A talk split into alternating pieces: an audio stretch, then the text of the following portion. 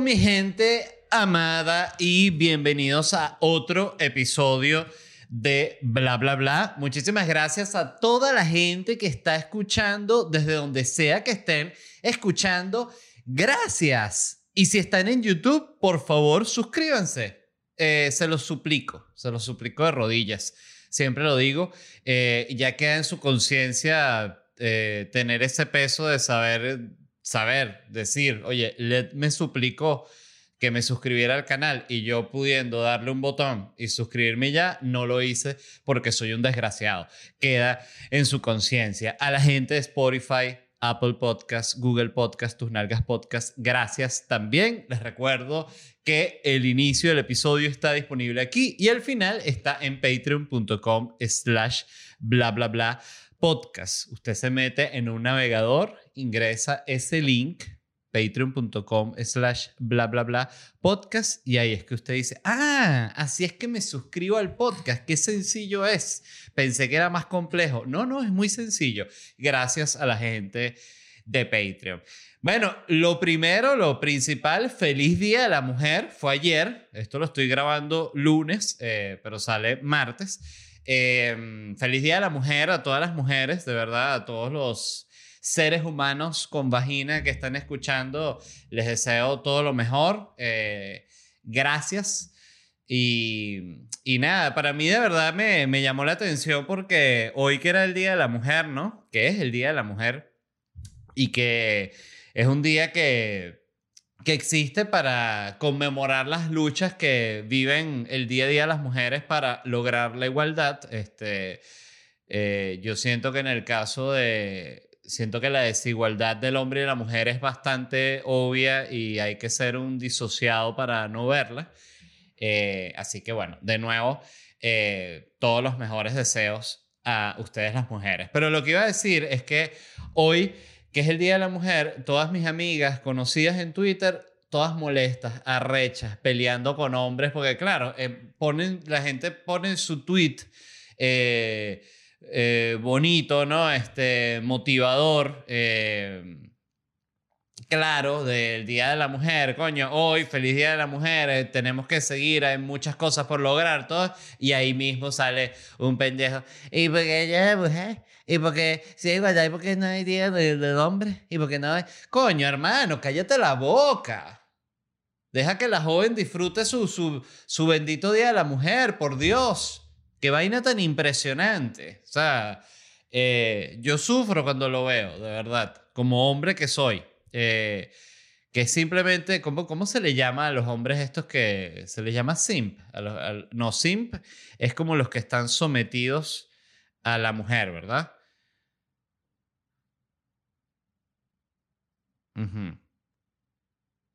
El simp creo que es el que adula demasiado a la mujer como, como pensando que así la mujer lo va a favorecer. O sea, él tiene una, él tiene una intención sexual y una intención romántica en el simp. Este, yo, yo digo el que odia a la mujer.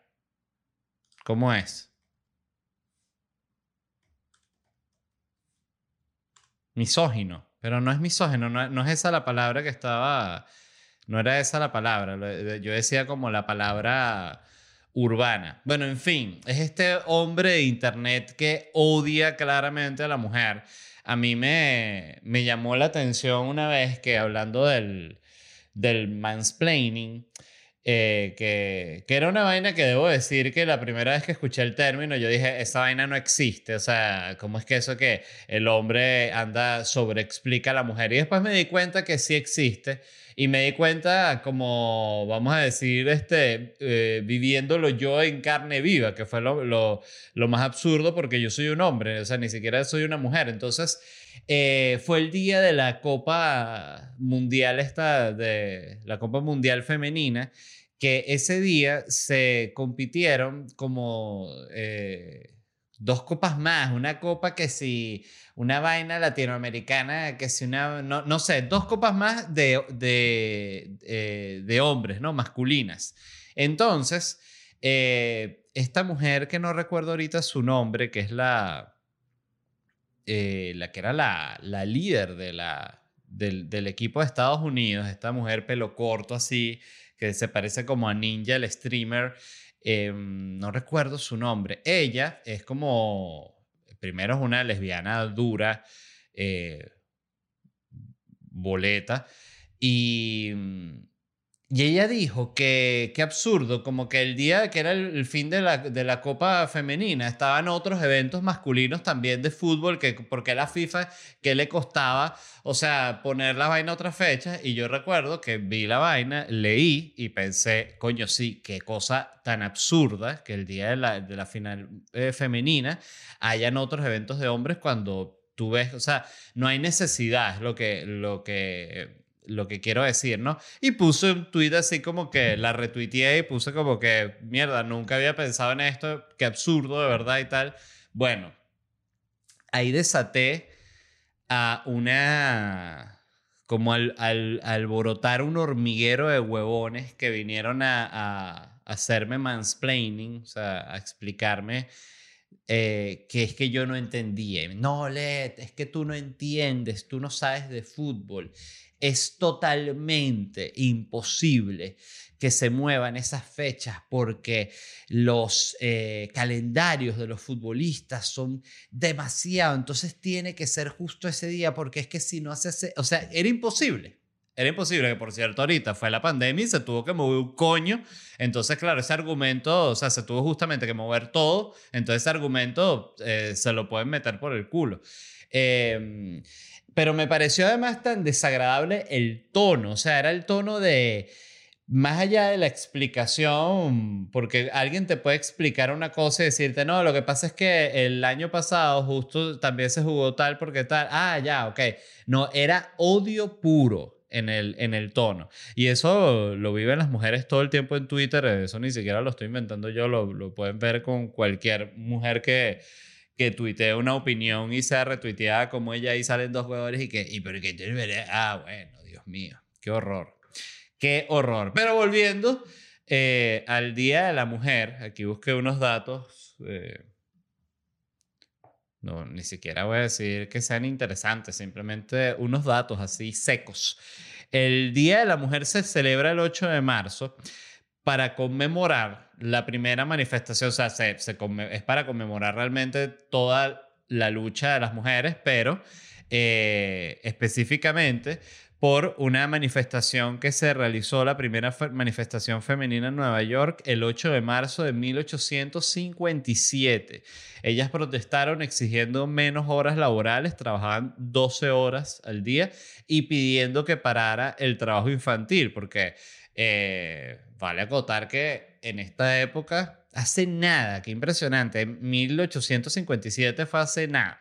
Em, podía trabajar cualquier niño. Yo busqué, y aquí hacemos un pequeño paréntesis y nos vamos del Día de la Mujer hacia el fantástico mundo del trabajo infantil.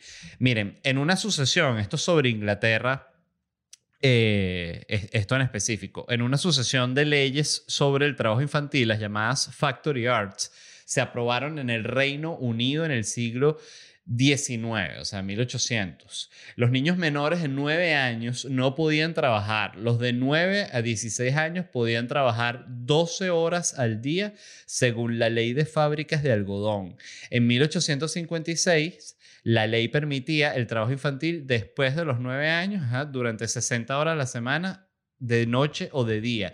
Y en 1901, la edad permitida para el trabajo infantil se elevó a 12 años. O sea, fue como en 1901 ya la civilización llegó y dijeron, ¿qué es esto? Que hay un niño de 9 años trabajando en una fábrica. Por favor, que sea hasta 12, que ya es un señor.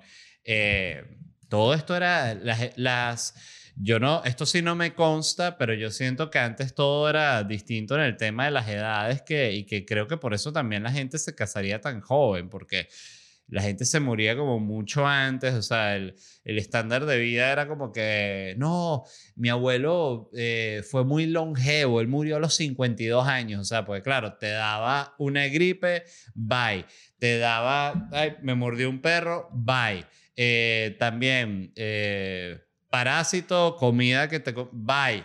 te cayó mal un café, bye. O sea, por todo te morías en esa época. Entonces, este, coño, cuando la vida es tan corta, es normal, siento yo, que la gente se casara que sí, que a los 15 años y que sí, claro, es que, eh, sí, es muy probable muera a los 32. Entonces, sí, para poder tener unos, unos, hijos. Y quiero sobre todo conocer a mis nietos, me gustaría, ¿no? Antes de los 31.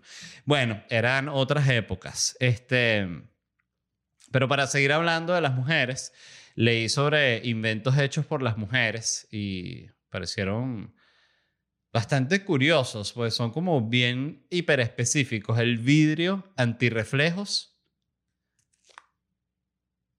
Siempre escucho de repente como unos sonidos cuando ustedes me vean que yo paro así, pues escucho de repente un sonido y digo, se metió alguien en la casa, me van a matar, ¿no? Este, lo normal, ustedes saben cómo vive el paranoico.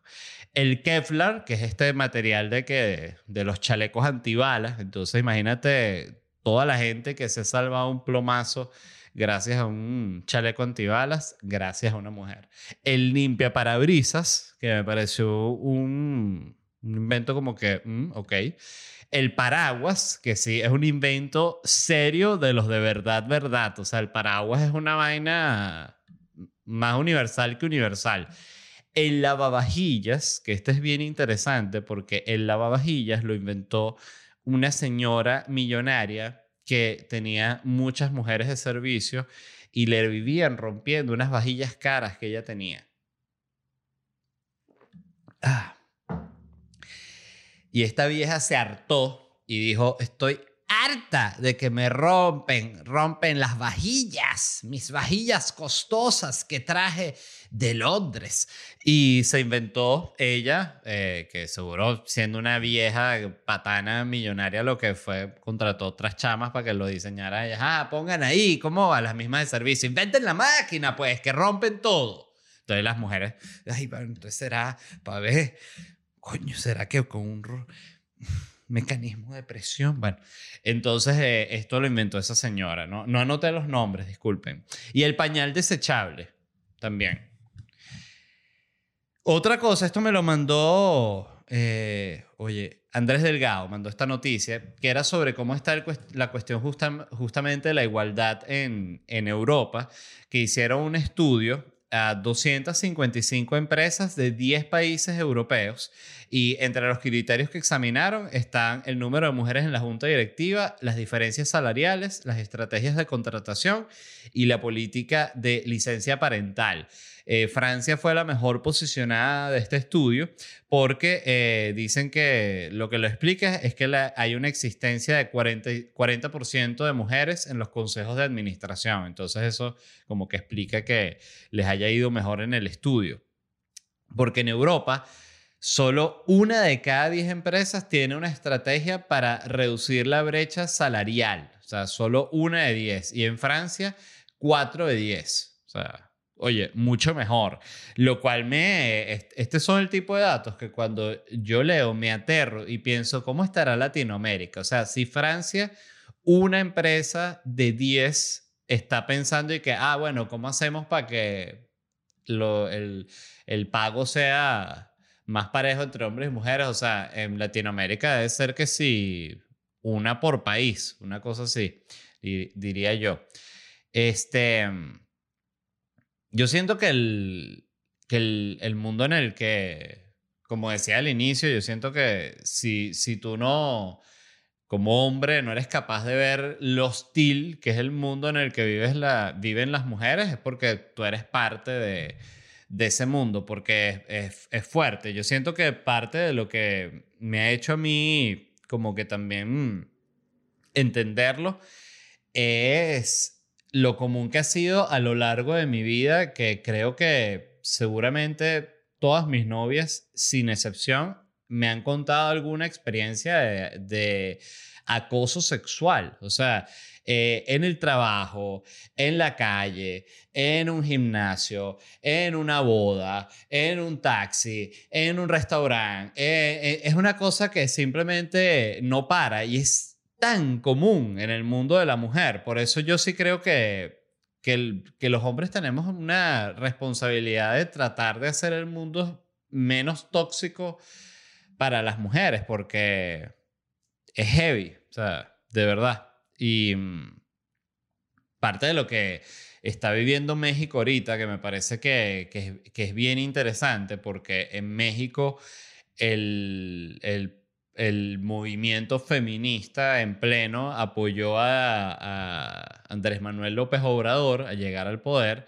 Este, porque de nuevo, son estas conexiones obligadas que no tienen el, más mínimo sentido, porque es como que, ajá, el feminismo es una búsqueda de la reivindicación eh, individual, entonces eso va para la izquierda. Entonces eh, López Obrador, que es un viejo de mierda, dice, ah, bueno, entonces agarro esto y esos son votos que me tocan a mí porque yo soy de la izquierda, a pesar de que soy un viejo machista. Entonces, como no hay eh, de nuevo, el criterio se pierde, eh, lo, lo, hablábamos aquí también, era parte de lo que tenía anotado para, para hablar hoy, de todo este conflicto izquierda-derecha que mete a la gente a juro en uno de los paquetes y al, al, a juro cuando te meten en, en dos paquetes, o sea, solo hay dos opciones, dentro del paquete donde tú caigas, tú vas a estar en desacuerdo con un montón de cosas dentro que están dentro de tu paquete.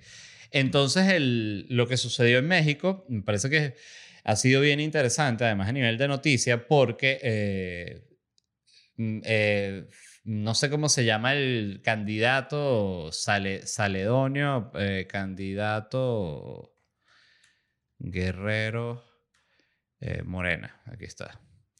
Él se llama pa, Félix Salgado. Félix Salgado es el candidato para gobernador de Guerrero de Morena, que es el partido de López Obrador, y Félix, eh, que de nuevo es el partido del, eh, que recibió apoyo de, vamos a decir, del, del vamos a yo ni siquiera voy a decir del feminismo porque es generalizar, pero sí del feminismo como establecido así, organizado y vaina, pancarta, vaina, nombre de organización tal. Este, y este tipo eh, que es candidato, tiene no solo eh, acusaciones de acoso sexual, sino de violación, varias. Entonces era el candidato de Morena y siendo como que justamente el movimiento feminista uno de los que apoyan al presidente, le exigieron, mira, por favor, que no queremos tener de candidato un tipo que ha sido acusado de violación. Y, y este tipo, AMLO, que es como le dicen a López Obrador, no, nada, no, nada, no, no pasa nada, eso están, vamos a ver que, que se hagan la, las investigaciones y tal. No, sí, que pasan dos días, que, que sí, que violador y que lo acusó también, y, o sea, 58 mujeres, o sea, en serio es, además es un tipo... Eh, bien como despreciable el personaje, es un tipo que dice yo soy borracho, yo sí, es como el clásico político corrupto latinoamericano, así que ustedes saben del personaje que le estoy hablando, porque ese personaje se repite en Venezuela, se repite en Argentina, se repite en Perú, que es este, es político latinoamericano, sí, ah, sí, yo soy el pueblo y vaina, y lo que es un coño de madre. Eh, y el presidente este AMLO que no, que no, que no, y llegó un punto en el que lo fastidiaron tanto, porque para, él es un fastidio, que el tipo dijo que ya chole, que eh, en el argot mexicano eso es como que ya basta, o sea, como que ya dejen con ese tema, pues, de, que, y que no, y el tipo quedó y va de candidato.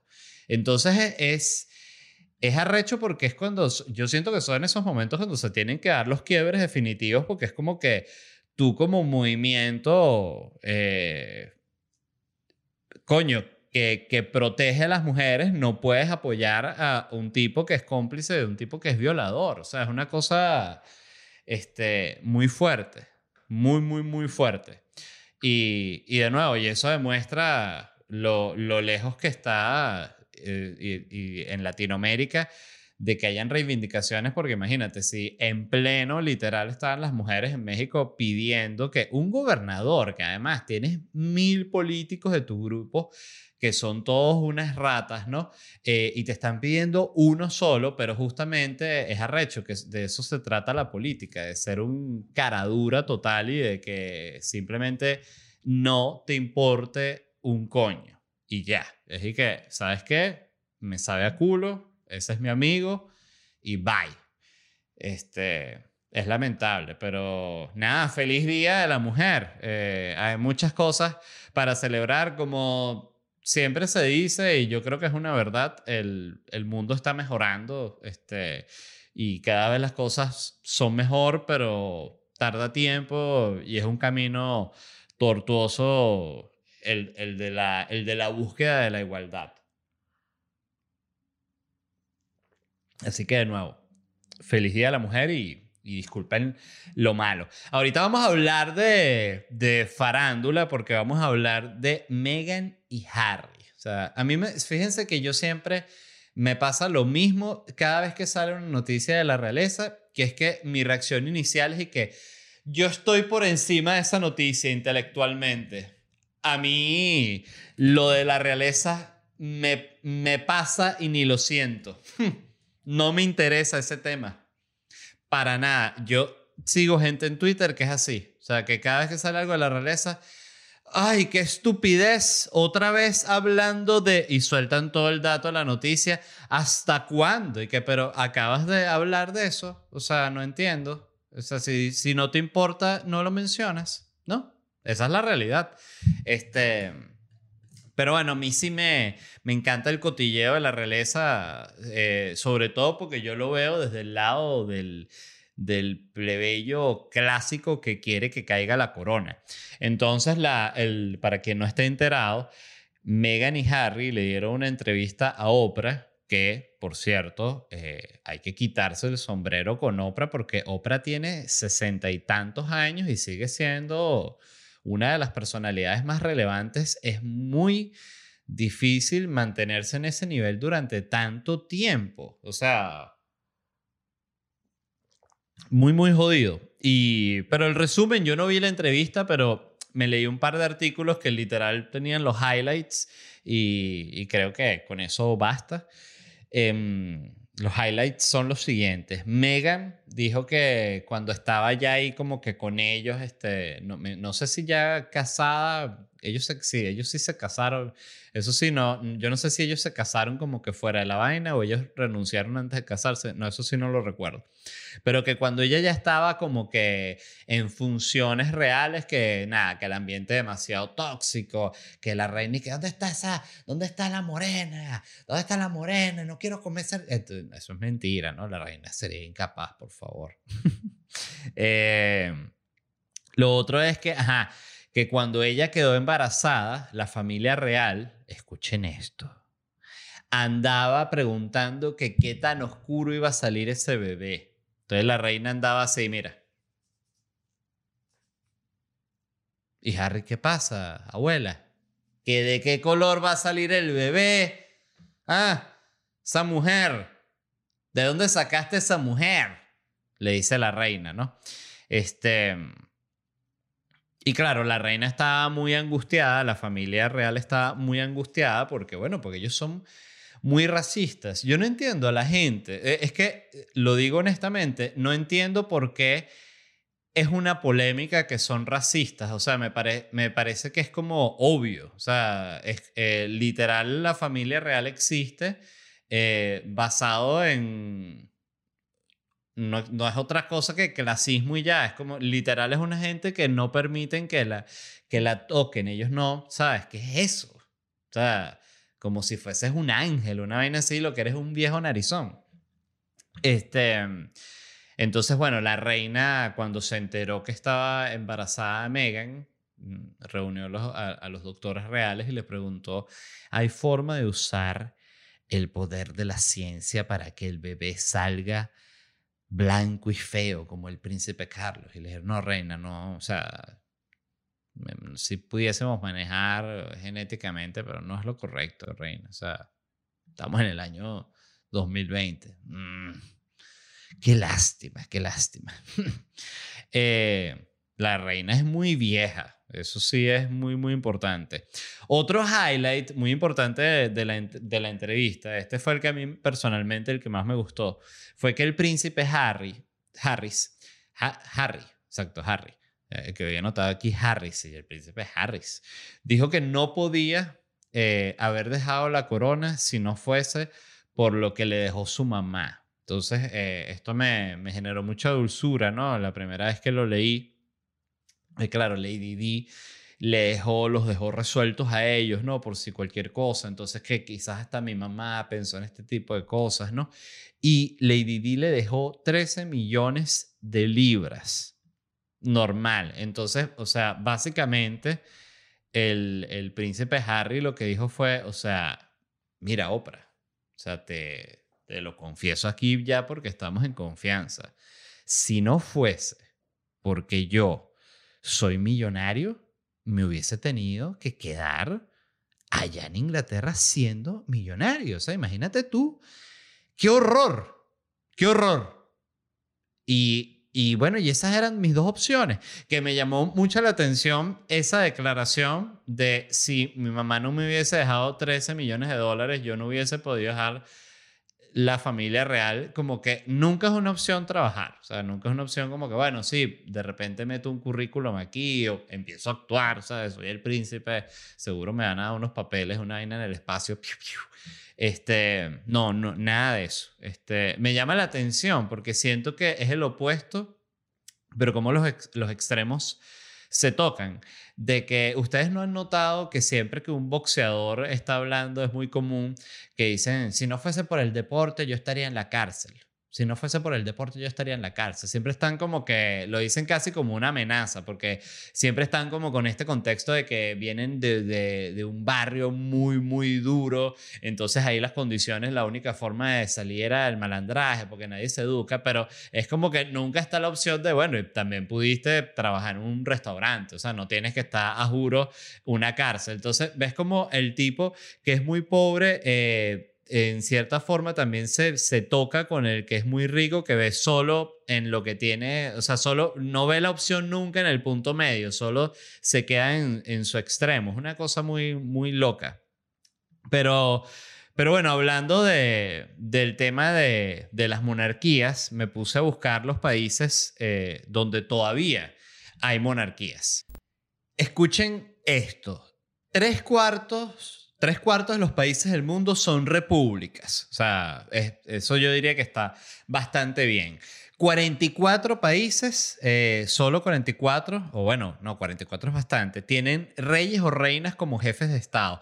De esos 44, 16 son países del Commonwealth, que es estos países que son como de yo nunca he entendido bien, incluso les voy a ser sincero, esto lo hablé ya en un episodio del podcast y hoy lo volví a leer y no lo entiendo, lo del Commonwealth. O sea, es como que entiendo que el imperio británico como que tenía todos estos lugares y toda esta gente como que, hey, ya no queremos ser parte del imperio.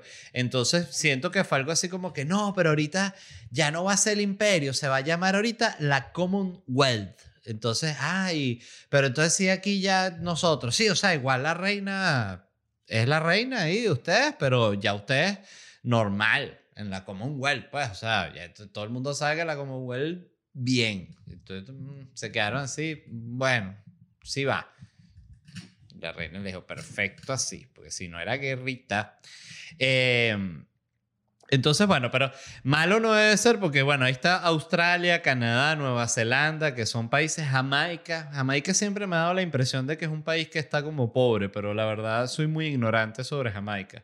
No sé nada, solo que Bob Marley de allá y, y, bueno, y la cuestión Rastafari, ¿no? Toda la cuestión religiosa Rastafari. Bueno, en fin. Malasia, escuchen esto porque me pareció bien interesante, tiene una monarquía donde el cargo de rey se lo rotan entre nueve familias reales. O sea, la reina, de nuevo, la reina Isabel escucha esto y se caga de la risa. O sea, cuando están cenando se burlan del... Y no, estás como, estás como la familia real de Malasia ahí compartiendo toda vaina. ¡Qué huevones! Eh, vean un documental que me fascinó, que está en Netflix, sí, en Netflix, que se llama, mm, creo que The Windsors, una cosa así, sobre la familia Windsor. Eh, de, de, cómo ellos eh, tenían un nombre alemán, pero eh, cuando la primera guerra, que como los alemanes estaban volviendo mierda todo, tenía, les daba mala imagen tener ese nombre alemán porque se llamaban que sí, Otto van Schuckerberg. rey de Londres. Este, no era así tan fuerte, pero era, una- era bien claro alemán. Y, y ellos decidieron, es muy interesante porque los Windsor eh, tomaron una cantidad de decisiones me- em, estructurales y como mediáticas, diría yo, que son gracias a las que sobreviven hasta el día de hoy. De hecho, hay un- una parte muy buena en ese documental que cuentan cómo el zar Nicolás de Rusia, el que, el que los bolcheviques se lo bajaron junto a toda su familia, este, era primo de este, del que era el abuelo de la reina Isabel, que ahorita no recuerdo su nombre. Eh, ellos eran primos y eran panas, pero panas así de primo. ¿Qué pasó, primo? No joda. Mi primo príncipe. Estás príncipe. No, más príncipe estás tú. Ah, los dos somos príncipe. ¿Qué? Vamos a patinar aquí atrás. Cha, cha, cha, cha, cha, cha, cha, cha. ¡Ay, qué maravilla! ¡Qué maravilla! Todo va a estar bien. Aquí en Rusia y allá en Inglaterra. Claro que sí, primo. Y el punto es que cuando se puso la cosa fea, que ya habían agarrado al zar Nicolás y lo tenían prisionero, pero lo tenían como en una casa, los, eh, eran los bolcheviques y los mencheviques, creo que sí, los mencheviques, si no son los mencheviques, a ver, tengo Google aquí, por Dios, menche, mencheviques, sí. Los mencheviques son como los bolcheviques que no lo er- eran menchevique y bolchevique. Qué nombre tan raro, ¿no? El menchevique. Bueno, em, antes de que los bolcheviques tomaran el poder, esto si mal no recuerdo, eh, igual soy una persona eh, hablando del documental y ya. Este, em, los mencheviques ya pillan que hay como una, como que la familia real rusa, lo- los zares, están ahí en, situación peligrosa. Como que hay gente que, bueno, ¿y ¿dónde está esa gente y tal? Eh, tráeme, mándamelos para acá, no sé qué, una locura. Entonces, eh, ellos empiezan a hablar con gente para ver si los pueden mandar a otro lugar. Entonces llaman que si a, la, a otras familias reales que estaban en Europa, ¿no? Y mira que te podemos mandar para allá tu primo, el, el zar, ¿no? ¿Qué tal? Es que aquí ya estamos varios y tal, ah, y no sé qué. Empiezan a llamar a toda esa gente y llaman finalmente al, al, al rey este, que el, que el, primer, el Windsor, el abuelo de Isabel. Y, y el tipo dice que no. Este, y lo toman como una decisión eh, totalmente mediática en la que dicen, está, tienen una revolución allá montada.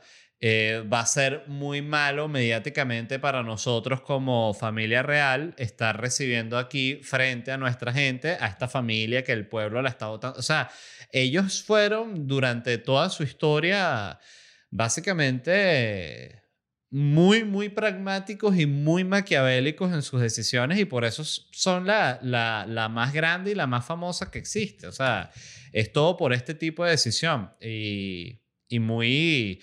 Bueno, en el documental decía básicamente que si no fuese, o sea, que si lo hubiesen recibido no los matan y ya, o sea, pero que este tipo le supo a culo y ya. Y, y que eligen justamente el apellido Windsor porque era un- una zona, era un castillo ahí, el castillo de Windsor, que ahí no sé qué tal, entonces, ah, no, Windsor me gusta, entonces se lo cambian a Windsor, pero eh, Windsor es como desde 1915, una cosa así.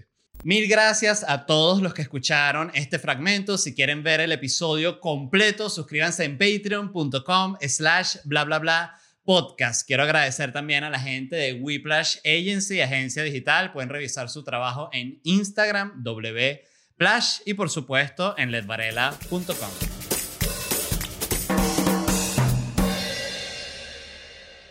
Transform your home in one weekend with paint from Menards. Get a paint that combines durability and gorgeous color. Dutch Boys DuraClean Interior Paint and Primer in One offers stay clean technology, making your home stay beautiful and clean longer. And with Dutch Boy's easy opening, smooth pouring container, transforming your home has never been easier. Save big money on Dutch Boy paints and head into Menards to get your paint project started today. Save big money at Menards. ¿Estás listo para convertir tus mejores ideas en un negocio en línea exitoso? Te presentamos Shopify. Tal vez no lo sabías, pero nuestro podcast More Than Mamis es un negocio y lo empezamos por supuesto para desahogarnos y hablar sobre la maternidad, no para convertirnos en expertas de ventas y del e-commerce. Así que sí, necesitábamos ayuda para vender nuestro merch y poner en marcha nuestra tienda. ¿Y cómo suena con Shopify? Llegó otra venta. Shopify es la plataforma de comercio que está revolucionando millones de negocios en todo el mundo. Ya seas un emprendedor desde tu casa o desde donde sea, Shopify es la única herramienta que necesitas para iniciar, administrar y hacer crecer tu negocio sin dificultades. Con Shopify puedo gestionar pedidos, envíos y pagos desde cualquier lugar, brindándote toda la información y estadísticas de tus ventas al detalle. Regístrate para un periodo de prueba con tan solo un dólar al mes en shopify.com barra sonoro, todo en Ve a shopify.com barra sonoro para llevar tu negocio al siguiente nivel. Shopify.com barra sonoro.